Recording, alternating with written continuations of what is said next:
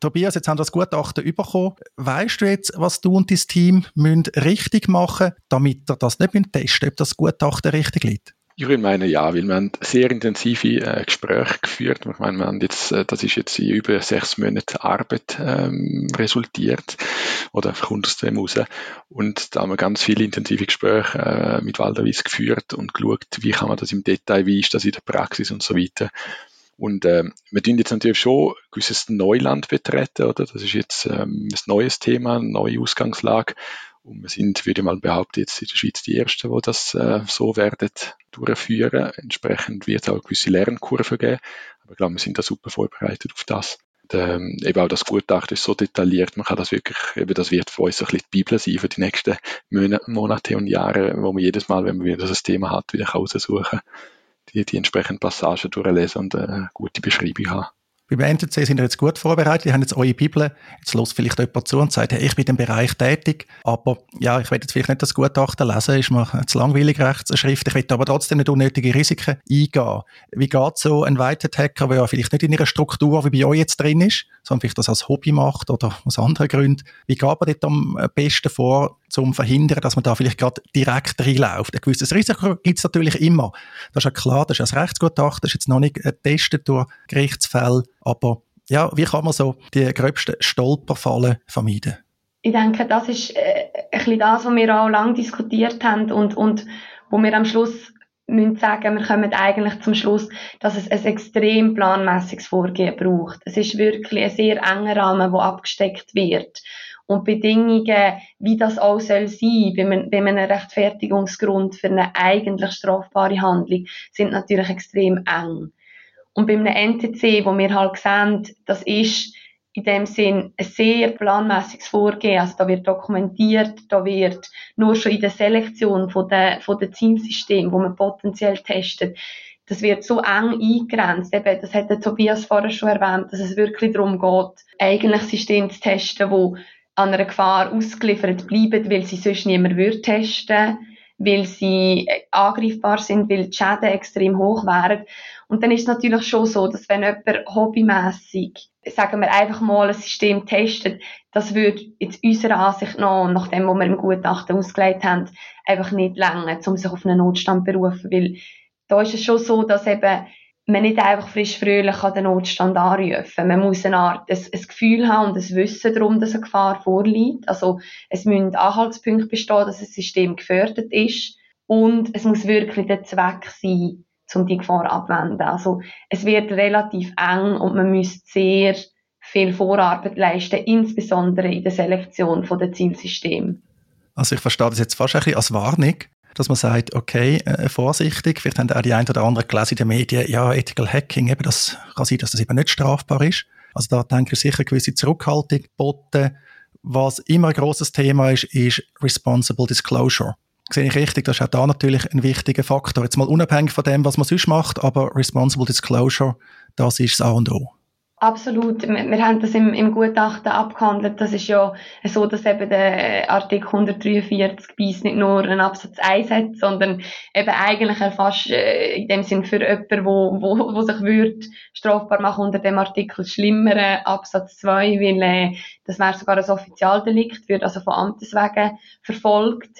Dort geht es darum, das ist eine Art die strafbare Ab, also Ab Fassung vom, vom strafbaren Verhalten von Vorbereitungshandlungen zum Hacking. Also wirklich zur Verfügung stellen oder in Verkehr bringen von sogenannten Hackermaterialien. Ähm, das können Passwörter sein, ganz einfach von Systemen, die geschützt werden. Das kann aber auch eine Anleitung sein, wo jemand mit äh, gewissen Skills aus dem heraus kann, kann einen Exploit konstruieren, wo, wo dann ein Eindringen in ein System würde, würde ermöglichen und das ist auf jeden Fall ein Thema, wo, wo zentral ist und, und wo eben das Responsible Disclosure so wichtig macht. Kürzlich hat sich der EDUB auch zu dem Thema geäußert, Whitehead Hacking. Ich habe das so verstanden, dass er eigentlich sagt, liebe ethische Hacker, bitte äh, meldet euch nicht bei mir. Ich kann euch nicht helfen. Wenn ihr Pech muss ich sagen, von Amtes wegen da ein Strafverfahren initiieren, also eine Strafanzeige erheben. Tobias, euer Gutachten und die Äußerungen vom EDUB, die sind etwa gleichzeitig gekommen. Ist das koordiniert gewesen? Nein, ist, äh, sagen wir mal, ein guter Zufall gewesen. Äh, ist ein wichtiges Thema. Auch die nationale Cyberstrategie nimmt das Thema auf, oder ist auch einer der Punkte, wo es das heißt, dass man eben ethisches Hacking fördern wird, oder? Das ist von uns aus auch ein gewisser Beitrag, den wir dazu leisten Und der EDP hat da Ähnliches. Und ähm, wir haben dann einfach voneinander am Schluss gewusst, per Zufall, dass da, dass, dass die beiden kommen. Aber äh, inhaltlich und so ist in dem Sinne nicht, nicht koordiniert. Ist, man einfach beide uns um das Thema kümmert, aus verschiedenen Blickwinkeln. Oder? Meine Lehre aus diesen Äußerungen der Publikation vom EDB war, eben nicht beimelden, wenn man äh, White betreibt. Das andere Fazit war quasi, ja, wenn man meldet, dann vielleicht am besten in der Schweiz beim NCSC, also beim Nationalen Zentrum für Cybersicherheit, was so auch einen Prozess hat. Würdet ihr sagen, das ist so als Faustregel sinnvoll? Äh, kann ich das beantworten, eben aus der Praxis, weil es genau das, was wir im Alltag auch äh, leben. Und äh, unsere Erfahrung ist schon so, mit dem NCSC ist, äh, kann man eher auch informell einmal etwas abklären. Ähm, neben da gibt es, so viele ich da kannst du mich China korrigieren, aber ich glaube, sie haben auch keine Pflicht, äh, Anzeige zu erstatten oder müssen den Feldern nicht zwingend nachgehen, oder? Das heißt, wenn sie irgendeine strafbare Handlung ähm, von so etwas ähm, Kenntnis bekommen, und ähm, beim, beim EDB, wie du vorhin gesagt hast, Martin, ist, ist die Situation ein bisschen anders. Zum Teil müssen sie dann sogar aktiv werden. Das heißt, dort muss man sich schon vielleicht eher überlegen, möchte man das fast zum Rollen bringen, oder? Aber trotzdem, ich würde ja nicht, nicht, pauschal sagen, man soll sich dort nicht melden, weil äh, eben es gibt Situationen, wo es wirklich auch wichtig ist, oder wenn es krasse Verstöße gegen den Datenschutz gibt. Darum macht das durchaus Sinn und für das gibt es ihn auch. Ähm, ich glaube, was ähm, auch wichtig war, ist, ist sagen, wenn er uns etwas meldet und so, tun wir eine gewisse Regeln halten. Und der Klassiker, äh, was Sie auch immer wieder sehen, ist, wenn jemand Sicherheitslücken äh, aufdeckt, zum Beispiel sieht, ah, ich kann jetzt äh, aus irgendeiner Webseite sämtliche Kundendaten auslesen, ist es nicht nötig, die gesamte Datenbank dumpen und dann zu ihm gehen und sagen, schau, ich habe da eine Million Daten können, äh, dumpen, sondern sagen, okay, ich habe jetzt zurückgemacht, Proof of Concept, ich habe bewiesen, es geht, äh, mit der Informationen nur zu ihm gehen. Ich glaube, was der EDB gestört hat, ist eben die Inszenierung zum Teil. Also man findet etwas, man informiert nicht die Betroffenen, sondern tut dem noch einen knackigen Namen geben, eine Website bauen und dann noch irgendeinen Primär in den Medien was dann vielleicht eben auch die Arbeit von diesen Behörden natürlich erleichtern. Geld China eben, auch wenn man es Gutachten liest, so sollte man es wirklich nicht machen. Also Kommunikation, wenn man etwas findet, muss man halt vielleicht auch auf die Lorbeeren verzichten. Vielleicht wird man dann irgendwo dann genannt, oder, äh, dass äh, Sicherheitslücke behoben ist. Das ist heute eigentlich üblich, wenn man etwas richtig meldet, dass man dann vielleicht auch einen Credit bekommt. Aber eben Öffentlichkeit suchen, meh, nicht so ideal China. Genau, nein, das ist auch das, was wir eigentlich herausgefunden haben oder, oder was wir in dem Sinn vorschlagen.